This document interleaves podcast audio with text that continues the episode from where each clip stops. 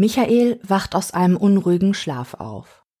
Angestrengt probiert er die Augen zu öffnen, doch seine Lider sind viel zu schwer. Der junge Mann probiert sich aufzurichten, doch die Mühe ist zu groß.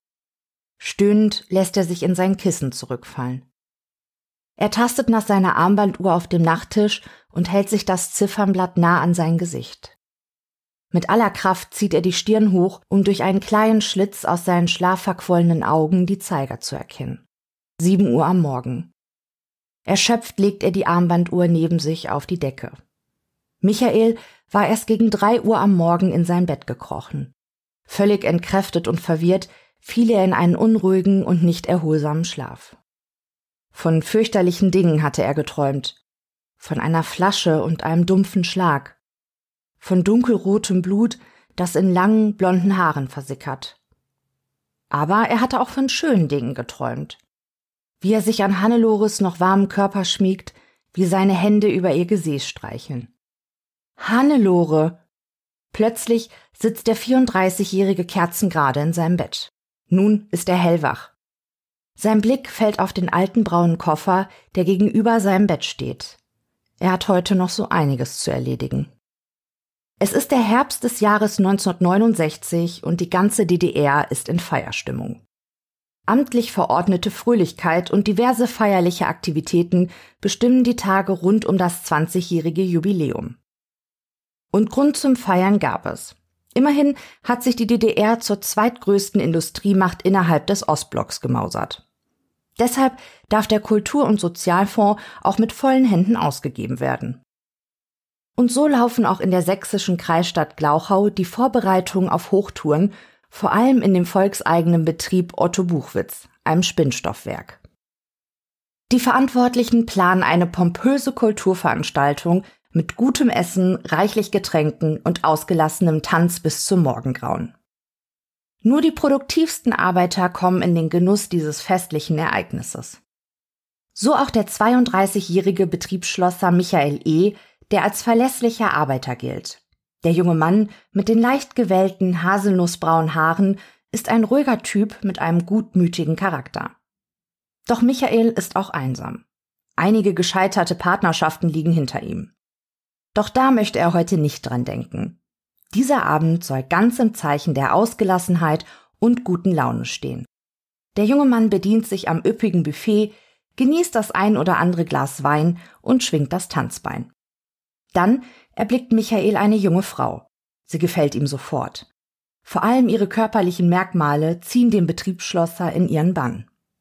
Die 29-Jährige ist von molliger Statur und hat blondes Haar. Doch vor allem ihr Busen und ihr üppiges Gesäß fesseln seinen Blick. Michael spricht die junge Frau an. Hannelore ist auch bei Otto Buchwitz angestellt, als Maschinenarbeiterin. Ebenso wie ihr Gegenüber hat auch die 29-Jährige schon einige gescheiterte Partnerschaften hinter sich bringen müssen. Doch von trüben Gedanken an die Vergangenheit will auch sie sich den heutigen Abend nicht verderben lassen. Michael und Hannelore tanzen zusammen und leeren ein Glas Wein nach dem nächsten. In den frühen Morgenstunden wollen sie ihren Füßen eine kleine Pause gönnen und lassen sich auf zwei Barhockern nieder. Man könnte denken, die beiden würden nach all ihren negativen Erfahrungen bezüglich Partnerschaften in der Vergangenheit ein gewisses Maß an Misstrauen und kritischer Vorsicht einem potenziellen neuen Weggefährten gegenüber zeigen. Aber so ist es nicht. Vielmehr fühlen sich Michael und Hannelore durch ihre vergangenen, verkorksten Beziehungen miteinander verbunden. In jener Nacht reden sie sich ihre Enttäuschungen von der Seele, wollen sich gegenseitig heilen und es in Zukunft gemeinsam besser machen. Für die allermeisten Gäste bleibt das rauschende Fest als ein schönes Erlebnis im Kopf und erschafft tolle Erinnerungen. Michael und Hannelore hingegen ahnen jedoch noch nicht, dass der Zufall sie in jener Nacht als Akteure eines Dramas auserwählte. Der erste Akt beginnt mit einem Liebesspiel und endet mit einem Eheversprechen. Schon wenige Wochen, nachdem sich Michael und Hannelore das erste Mal sahen, geben sie sich auf dem örtlichen Standesamt das Ja-Wort. Und zunächst scheint auch alles gut zu laufen zwischen dem jungen Ehepaar. In der Nähe der Stadtkirche St. Georg beziehen sie ihre erste gemeinsame Wohnung, eine heruntergekommene Zwei-Zimmer-Wohnung. Doch Hannelore kann vor ihrem inneren Auge schon den Zustand der kleinen Zimmer nach der Renovierung und Einrichtung sehen. Und darauf freut sie sich. Die kommenden Wochen nach der Heirat sind die beiden damit beschäftigt, zu tapezieren, zu putzen und für sich geeignetes Inventar aus einem ortsansässigen Gebrauchtmöbelladen auszusuchen. Michael und Hannelore verstehen sich und auch ihr Liebesleben erfüllt beide. Allerdings gehen den stürmischen Liebesnächten auch immer wilde Kneipengänge voraus, bei denen reichlich Alkohol fließt. Schon bald kommt es zu Schwierigkeiten. Schon kleinste Meinungsverschiedenheiten führen zu außergewöhnlich heftigen Auseinandersetzungen. Verbalen Attacken folgen nicht selten auch körperliche Angriffe. Michael soll sich während der Gefechte eher defensiv verhalten haben. Hannelore hingegen soll nicht nur ihre körperliche Kraft eingesetzt, sondern auch mit Gegenständen nach ihrem Mann geworfen haben. Nur Alkohol kann für einen zeitweiligen Waffenstillstand bei dem Ehepaar sorgen. Langsam schleicht sich eine gefährliche Routine ein. Die Wirkung des Alkohols frisst sich wie ein Krebsgeschwür in die ohnehin schon angespannte Beziehung von Michael und Hannelore hinein. Der Alltag des jungen Paares scheint wie in einer Endlosschleife zu laufen. Schichtarbeit im Spinnstoffwerk, am Abend Nörgeleien und Streitigkeiten, dazwischen belanglose Gespräche, begleitet von Bier und Schnaps. Es dauert nicht lange, bis sich das Krebsgeschwür Alkohol bis in das Intimleben von Michael und Hannelore vorgefressen hat. Hannelores Bedürfnis nach Intimität mit ihrem Mann lässt immer weiter nach. Michael bleibt mit seinem Wunsch nach Zärtlichkeit immer öfter allein. Bis der junge Mann die kuppelnde Funktion des Alkohols in ihrer Ehe versteht und beginnt, sein Wissen gezielt einzusetzen. Wenn Michael gerne mit seiner Frau intim werden will, sorgt er zuvor bewusst für den richtigen Alkoholpegel. Dann lässt Hannelore bereitwillig Zärtlichkeiten zu. Doch nachdem sie ihnen die Annäherung erlaubt, bringt sie Michael auch schnell wieder auf Distanz. Das wiederum stachelt den jungen Mann weiter an und sorgt dafür, dass seine Spendierfreude immer größer wird. Das junge Ehepaar scheint nicht zu merken, wie sie sich gegenseitig manipulieren. Der Alkoholkonsum von Michael soll sich wohl in Grenzen gehalten haben. Und Hannelore funktioniert, trotz ihrer Alkoholexzesse, im Alltag so, wie Mitmenschen es von ihr erwarten. Nie bemerken ihre Arbeitskollegen, dass sie mal sichtlich verkatert zur Arbeit gekommen wäre. Neben den zwischenmenschlichen Problemen, die von dem exzessiven Alkoholkonsum weiter angefeuert werden, hat das Ehepaar schon bald auch finanzielle Sorgen. Die ausschweifenden Kneipenbesuche nagen am ohnehin nicht prall gefüllten Geldbeutel von Michael und Hannelore. Immer öfter führt nun auch die Geldnot zu Streitigkeiten zwischen den beiden. Denn kein Geld bedeutet auch kein Alkohol. Hannelore soll darunter sehr gelitten haben. Sie soll aggressiv, unberechenbar und unleidlich geworden sein. Michael hingegen findet keine Strategien und Hilfe, um mit den Entzugserscheinungen seiner Frau umzugehen. Er fühlt sich der scheinbar ausweglosen Lage hilflos ausgeliefert.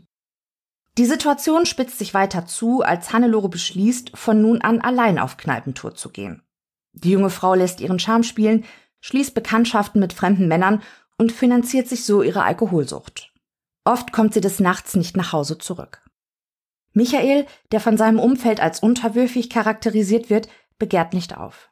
Er lässt Hannelore gewähren, obwohl er unter der Situation sehr leidet. Bald ist dem jungen Mann klar, dass Hannelore ihn nur an ihrer Seite duldet. Doch nie wird sie ihm ganz gehören. Sie verheimlicht ihre Affären auch nicht vor ihrem Ehemann, aber Michael gibt nicht auf und buhlt weiterhin um ihre Gunst. Die außerehelichen Eskapaden von Hannelore enden im endgültigen Zerwürfnis zwischen dem jungen Ehepaar. Hannelore will sich von Michael trennen. Dieser kündigt ihr seinen Suizid an, wenn sie ihn verlassen würde. Doch es hilft nichts. Es ist das Ende des Jahres 1970, als die 30-Jährige aus der gemeinsamen Wohnung auszieht. Zu diesem Zeitpunkt hat sie eine Affäre mit einem jungen Mann, der sie bestärkt haben soll, sich von ihrem Ehemann zu trennen. Für die Erzählung gebe ich ihm den Namen Thomas. Hannelore kommt einige Straßen weiter in einem billigen Untermieterzimmer bei einer älteren Dame unter. Jetzt sehen sich Michael und seine Frau nur noch bei der Arbeit im Spinnstoffwerk und das auch nur, wenn sie die gleiche Schicht haben. Doch wenn sie aufeinandertreffen, gehen sie höflich miteinander um. Keine Vorwürfe, keine Streitereien. Doch Michael frisst die Eifersucht innerlich auf. Er will seine Hannelore zurückhaben. Hannelore hingegen will von ihrem Ehemann nichts mehr wissen. Sie reicht die Scheidung ein. Als Michael das erfährt, verliert er vollends die Fassung. Der 33-Jährige ist tief verzweifelt und verfällt in eine Depression. Er kann es nicht fassen, dass er seine Hannelore nun endgültig verloren haben soll. Das will er eigentlich nicht einfach so hinnehmen, doch seinem Charakter entsprechend fügt er sich. Der Richter hingegen will die Ehe noch nicht aufgeben. Vielleicht erweicht ihn der angeschlagene Zustand von Michael. Der Richter entscheidet, dass das Scheidungsverfahren ausgesetzt wird. Er verordnet dem jungen Paar eine weitere Bewährungszeit. Scheiden lassen könnten sie sich bei einem Scheitern immer noch. Hannelore ist ganz und gar nicht begeistert von der Idee, willigt dann aber doch halbherzig ein, es nochmal mit Michael zu probieren. Und so zieht Hannelore wieder in die gemeinsame Wohnung ein. Doch sonst ändert sich nichts. Die junge Frau unterhält weiterhin ihre außerehelichen Affären und auch der Alkohol ist ihr täglicher Begleiter. Es kommt wieder zu massiven Auseinandersetzungen zwischen dem Ehepaar. Wenn Michael es doch mal schafft, Hannelore auf die für ihn untragbare Situation anzusprechen, sagt sie ihm ohne Umschweife und begleitet von üblen Beschimpfungen, dass sie sich sowieso von ihm trennen werde und es ihn nichts angehe, was sie mache. Das kleine Zimmer bei der älteren Dame hat Hannelore nicht gekündigt. Immer öfter sucht sie hier Zuflucht. Hier kann sie in Ruhe trinken und ausnüchtern. Hier kann sie sich mit Thomas treffen. Michael ist also nun wieder immer öfter allein und einsam. Sein Intimleben findet nur noch in seiner Vorstellung statt. Vor allem Hannelores Gesäß spielt in seinen Fantasien eine außerordentlich wichtige Rolle. Den Körper seiner Frau nicht mehr streicheln und spüren zu können, führt zu einer krankhaften Flucht in seine Fantasien. In seinen Gedanken kann er ausleben, was ihm im realen Leben verwehrt bleibt. Je länger dieser Zustand sexueller Entbehrungen und quälender Eifersucht andauert, desto weiter entarten die Fantasien des Mannes. Es vergeht etwa ein halbes Jahr, bis Michael im Juli 1971 seinen Jahresurlaub nimmt. Zunächst kann er die freien Tage nutzen, um Tapezierarbeiten bei Nachbarn und Bekannten durchzuführen, um sich so ein bisschen Geld nebenbei zu verdienen. Doch schon bald hält die Langeweile Einzug bei dem jungen Mann. Er schläft bis in den frühen Mittag und dümpelt dann vor sich hin. Manchmal geht er ins Freibad, um ein bisschen Sonne zu tanken. Die Abende verbringt Michael in einer örtlichen Kneipe. Es ist der Nachmittag des 29. Juli 1971, als der 34-Jährige beschließt, seiner Mutter in Mirane mit einem Besuch zu überraschen. Michael macht sich auf den Weg zum Bahnhof. Plötzlich bleibt er wie erstarrt stehen. Auf der anderen Straßenseite sieht er Hannelore. Es ist lange her, dass er sie gesehen hat. Der junge Mann ist so überrumpelt, dass er seine Ehefrau nicht anspricht. Doch sofort spürt Michael, wie ihn der Anblick von Hannelore erregt. Dann erblickt ihn die 31-Jährige und steuert direkt auf ihn zu. Michael bemerkt gleich an der Art, wie sie geht, dass Hannelore nicht mehr nüchtern ist. Der Glanz in ihren Augen ist erloschen. Ob Michael mit ihr ein Trinken gehen will, ruft Hannelore ihm zu. Er will. Zu seiner Mutter nach Merane kann er auch noch an einem anderen Tag fahren. Michael erzählt Hannelore, wie sehr er unter der Trennung leide und wie schwer sich sein Alltag ohne sie gestalte. Er fragt sie, was er nur tun müsse, um Hannelore wieder für sich zu gewinnen. Unmissverständlich gibt er ihr zu verstehen, wie sehr ihm auch die Intimitäten mit seiner Frau fehlen würden. Darauf habe Hannelore nur gefragt, ob Michael ihr 20 Mark leihen würde. Am Montag würde sie ihren Lohn bekommen, dann bekäme er das Geld gleich zurück. Das hat Michael als Reaktion auf seine Gefühlsoffenbarung nicht erwartet. Hannelore muss die Enttäuschung in seinem Blick wohl registriert haben, denn dann soll sie gleich hinterhergeschoben haben, dass er eine Flasche Klaren kaufen soll und dann mit in ihr Untermieterzimmer kommen könne. Dort könne er mit ihr schlafen. Das Angebot erscheint Michael verlockend, doch der letzte Ort, wo er hin will, ist das kleine Zimmer von Hannelore, wo sie sich mit anderen Männern vergnügt. Er möchte mit seiner Frau in das vertraute gemeinsame Ehebett, in dem er sich in den letzten Wochen nur seinen Fantasien hingeben konnte. Und so schwindelt er Hannelore an, sagt ihr, er habe nicht so viel Geld bei sich und sie solle mit nach Hause kommen, dann bekäme sie die 20 Mark. Die 31-Jährige stimmt dem Vorschlag zu. Gemeinsam machen sich die beiden auf den Weg zur ehelichen Wohnung. Dort verhandeln sie erneut und einigen sich auf eine kleine Flasche Apfelkorn und 5 Mark für Hannelore gegen Geschlechtsverkehr. Nachdem der 34-Jährige seiner Frau die Flasche Apfelkorn und das Geld überreicht hat, macht er sich gierig über Hannelore her, die den Geschlechtsverkehr über sich ergehen lässt, bevor sie Michael direkt wieder auf Distanz bringt. Sie spürt, dass ihr Mann nicht genug von ihr bekommen kann, und so soll sie ihm angeboten haben, am Abend nochmals wiederzukommen. Aber auch dafür soll sie eine Gegenleistung erwartet haben. Michael berichtet später, dass man sich auf 10 Mark und eine Flasche Schnaps geeinigt hätte.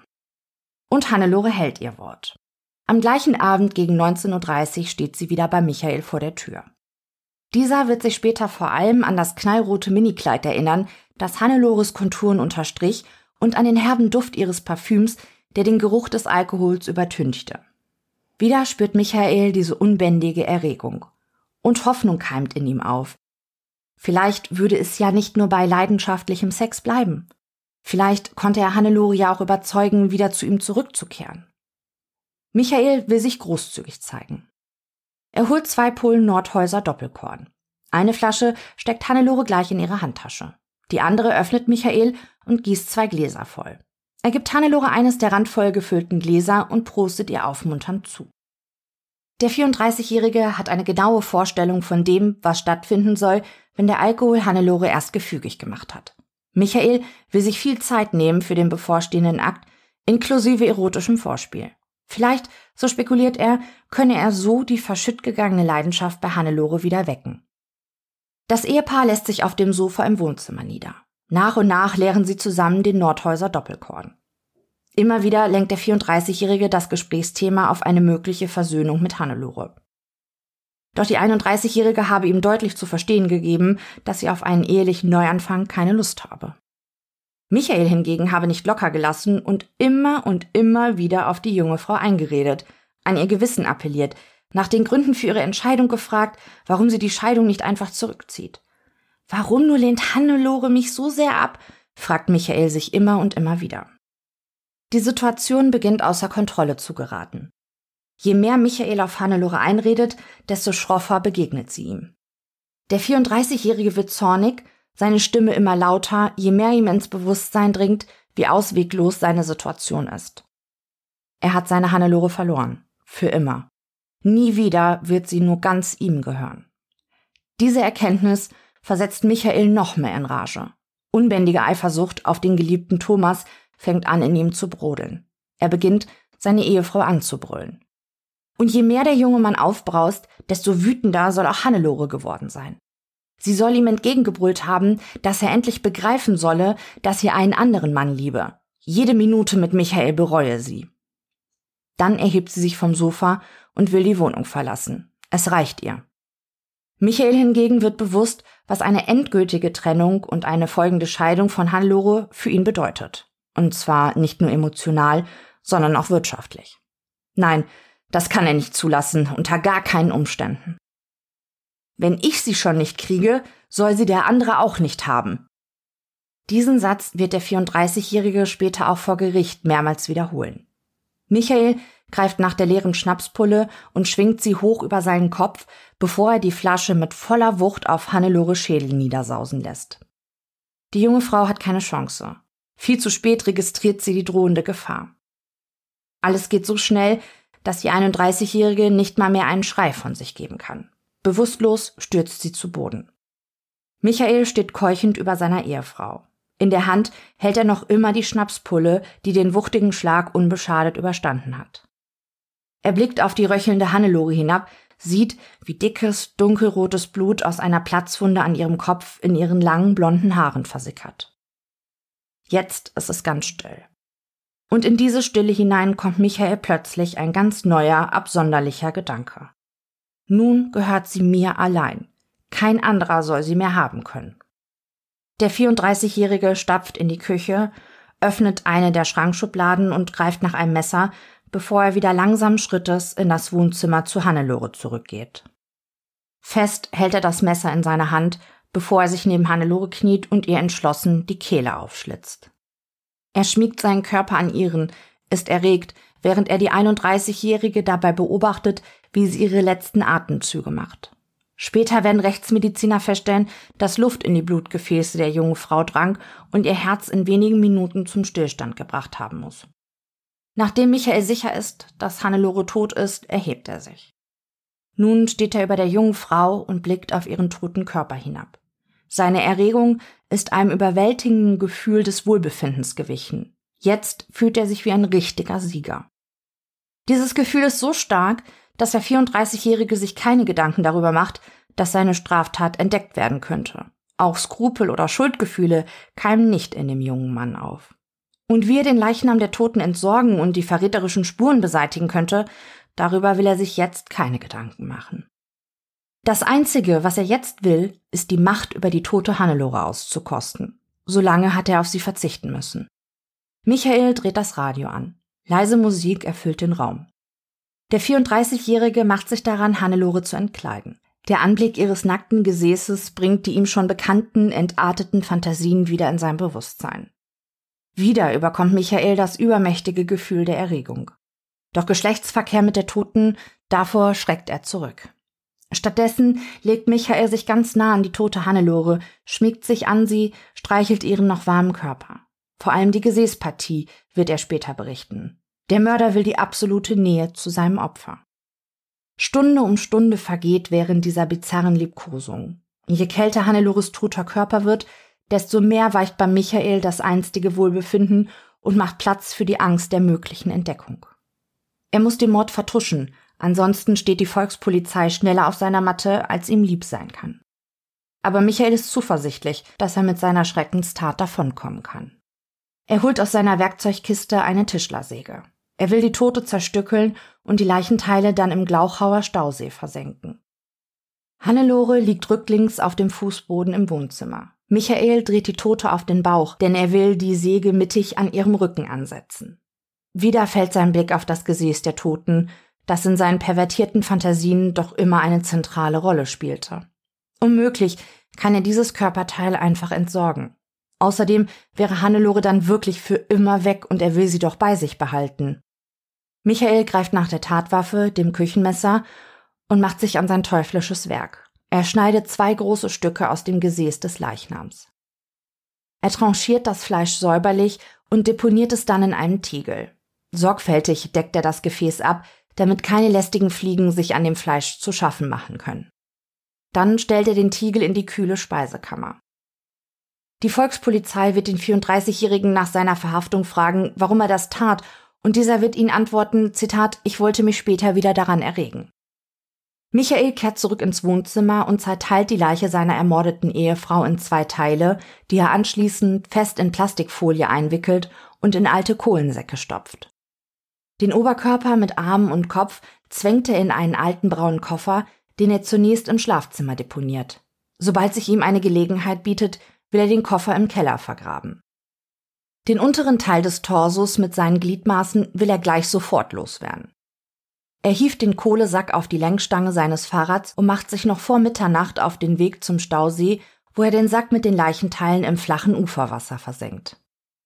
Zurück zu Hause beginnt der 34-Jährige mit den aufwendigen Reinigungsarbeiten.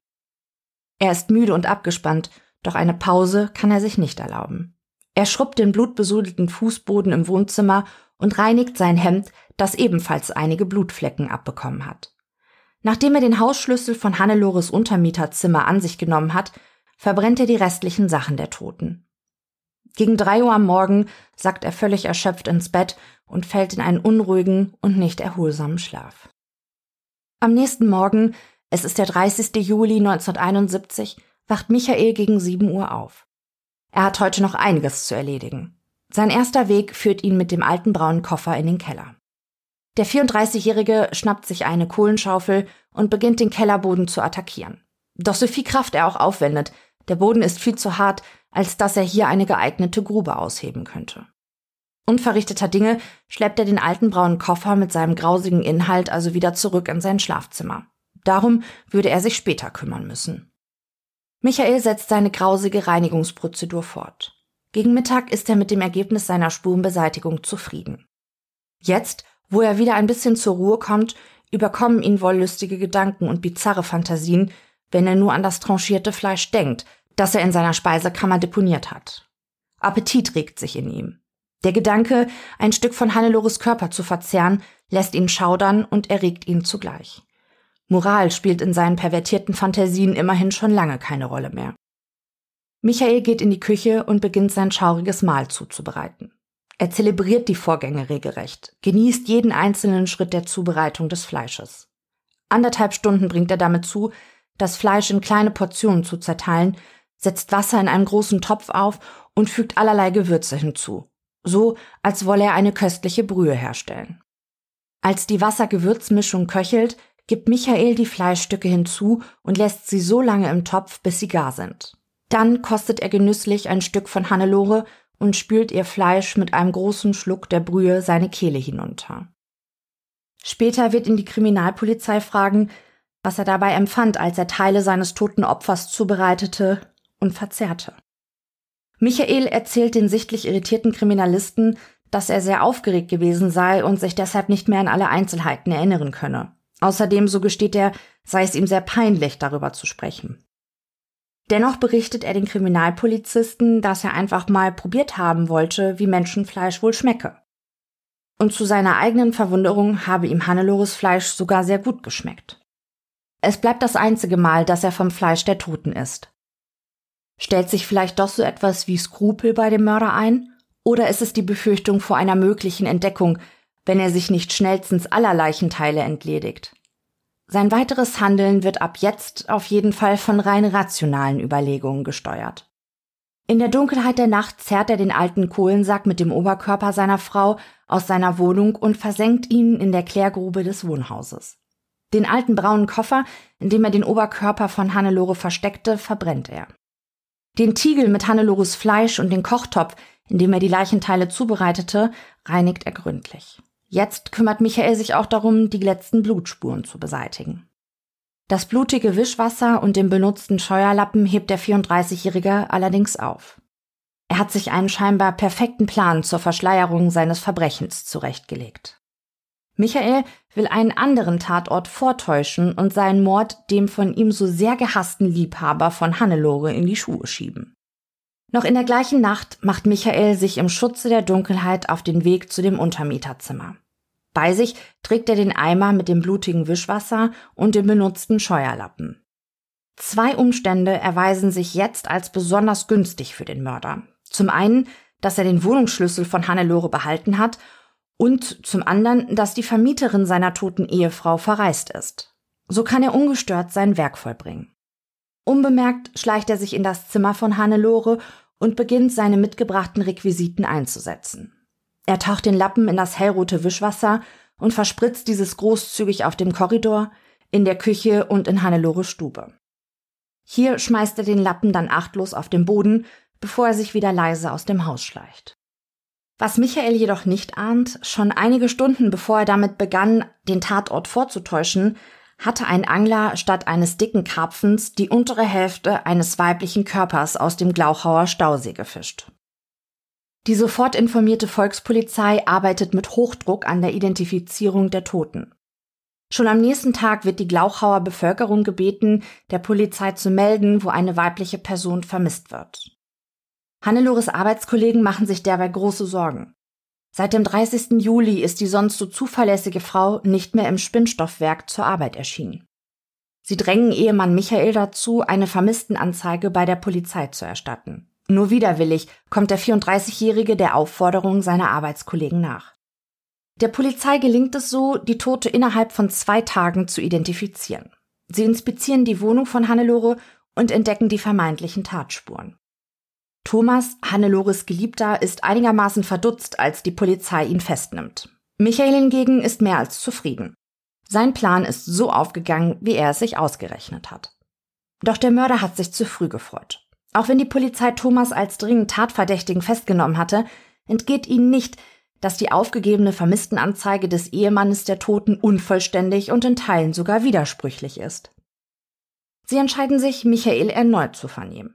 Doch der 34-Jährige schafft es nicht, die noch offenen Fragen der Polizisten plausibel zu beantworten. Im Gegenteil, der junge Mann verstrickt sich in immer weiteren Widersprüchen. Das weckt den Argwohn der Kriminalisten und sie beschließen, ihrem Misstrauen mit einer Wohnungsdurchsuchung bei Michael Nachdruck zu verleihen. Die spurenkundlichen Ergebnisse der Wohnungsdurchsuchung bestätigen den Verdacht der Kriminalisten. Nicht der geliebte Thomas, sondern der Ehemann Michael ist der Mörder der 31-jährigen Hannelore. Michael lässt sich widerstandslos festnehmen. Die letzten Tage haben den jungen Mann mürbe gemacht. Schnell begreift er seine aussichtslose Lage und wird sich des Scheiterns seines Vertuschungsplanes bewusst. Darum entscheidet sich der Mörder, ein umfassendes Geständnis abzulegen. Thomas kommt mit dem Schrecken davon. Er darf nur wenige Stunden nach seiner Verhaftung die Zelle des Polizeigewahrsams verlassen. Das laufende Ermittlungsverfahren gegen Michael bereitet den erfahrenen Kriminalisten keine größeren Schwierigkeiten. Die Beweislage ist eindeutig und der Mörder geständig. Bevor dem 34-Jährigen der Prozess gemacht wird, erfolgt die obligatorische Begutachtung des Beschuldigten im psychiatrischen Haftkrankenhaus Waldheim. Der Psychiater bescheinigt Michael eine durchschnittliche Intelligenz, beschreibt ihn als arbeitsam und bescheiden. Doch er sei eine, Zitat, schwache, selbstunsichere, konfliktscheue Persönlichkeit mit enormer sexueller Triebhaftigkeit. Allerdings, so der Sachverständige weiter, habe die, Zitat, unbestrittene Gefühlsaufwallung während des Streites mit seiner Frau nicht die qualitativen Anforderungen erreicht, die an einen Affekt im Sinne des Totschlags gestellt werden muss. Eine Affekthandlung sieht der Psychiater lediglich in der ersten Phase der Tat, nämlich als der Beschuldigte mit der Flasche auf den Kopf seines Opfers schlug. Doch alle nachfolgenden Handlungen liegen außerhalb des strafrechtlich relevanten Affektes. Es ist das Ende des Jahres 1971, als vor dem Bezirksgericht Karl-Marx-Stadt der Prozess gegen Michael E. beginnt. Der Angeklagte macht auf die Prozessbeobachter einen freundlichen, aber scheuen Eindruck. Bereitwillig gibt er Auskunft über die ihm zur Last gelegte Tat. Dass Michael Teile des Fleisches von Hannelore verzehrt hatte, spielt während des Prozesses nur eine Nebenrolle, da sie für die strafrechtliche Beurteilung nicht relevant ist. Der 34-jährige Michael E. wird wegen Mordes an seiner Ehefrau Hannelore gemäß Paragraf 112 Strafgesetzbuch zu einer lebenslangen Haftstrafe verurteilt, die der Mörder in der Strafvollzugseinrichtung Brandenburg-Görden absitzen wird